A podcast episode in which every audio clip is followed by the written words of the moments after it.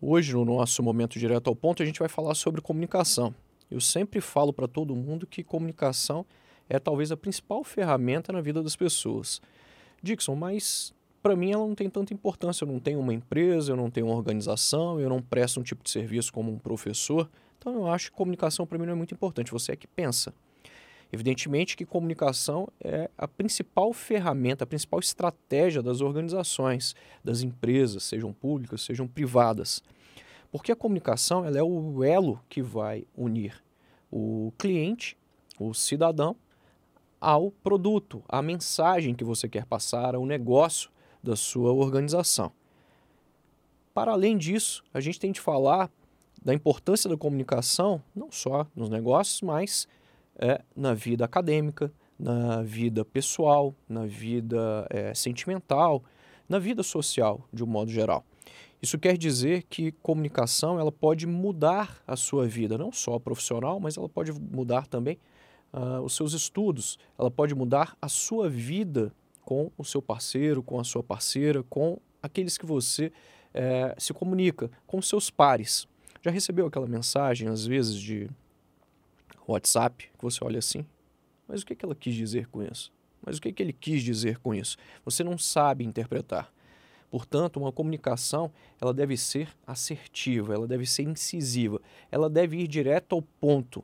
Você não tem de ficar enrolando, você tem de trazer aquilo que é essencial. Além de tudo isso, você tem de ser coerente, você tem de ser claro, você não pode dar margem a dúvidas.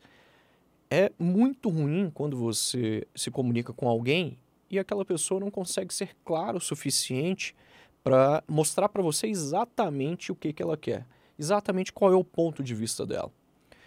Por isso é muito importante você cuidar da sua comunicação, seja comunicação oral, seja comunicação escrita. E tem um detalhe: você não se comunica somente com uma linguagem oral, com a linguagem escrita, você se comunica também por meio da roupa que você veste, você se comunica por meio do cenário que você tem à sua volta, você se comunica também pelo seu tom de voz, pelo ritmo uh, da sua fala, pela di sua dicção, né? isso é muito importante, é um trocadilho aí com o meu nome que eu quase não ouvi né?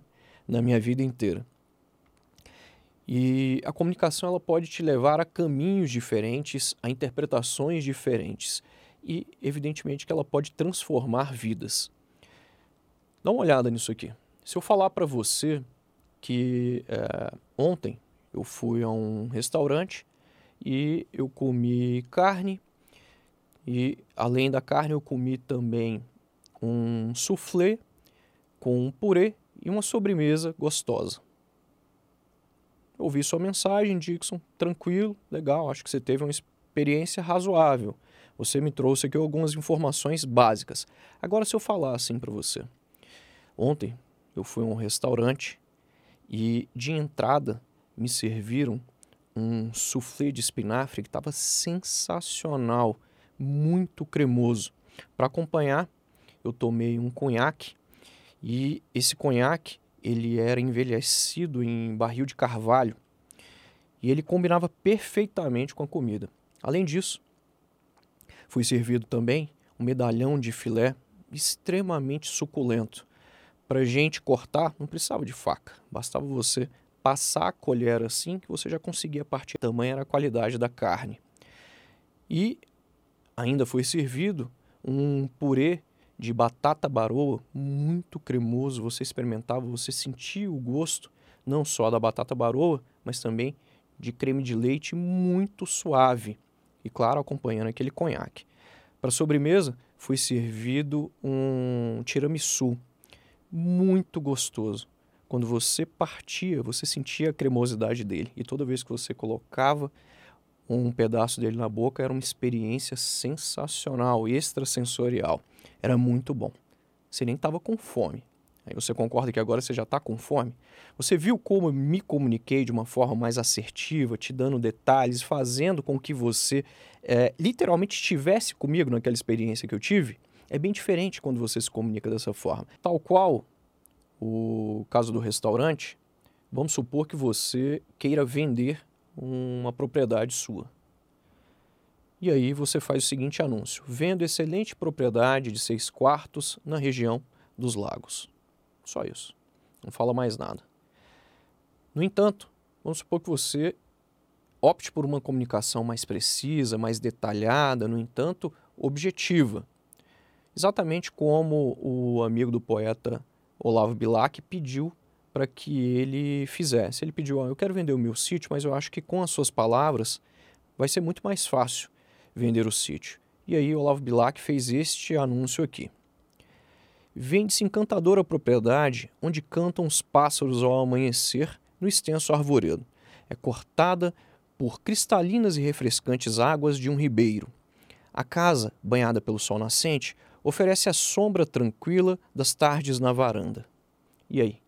Já é bem diferente, concorda comigo? Essa comunicação ela já foi muito mais assertiva, ela já toca no ponto central e ela consegue passar de um modo objetivo detalhes que são fundamentais. Ela não deixa dúvidas de que a propriedade é excelente e também de que seu dono é apaixonado por ela. Não há dúvidas disso. Esse cara, né, reza a lenda aí, que ele acabou não vendendo a propriedade depois de ler o anúncio que foi feito pelo Olavo Bilac. Ele constatou que a propriedade dele era sensacional e ele acabou não, não querendo vendê-la. Bom, como você viu, comunicação é literalmente a principal estratégia aí por trás da atuação das pessoas. Nós somos seres sociais. Então, comunicação assertiva, ela não é uma coisa só das empresas. Ela é uma coisa que você tem que levar para a sua vida. Se você investir na comunicação, você vai ver que você vai conseguir melhorar cada vez mais os seus resultados, vai melhorar cada vez mais a sua vida, seja ela é, social, seja a sua vida acadêmica, seja a sua vida profissional.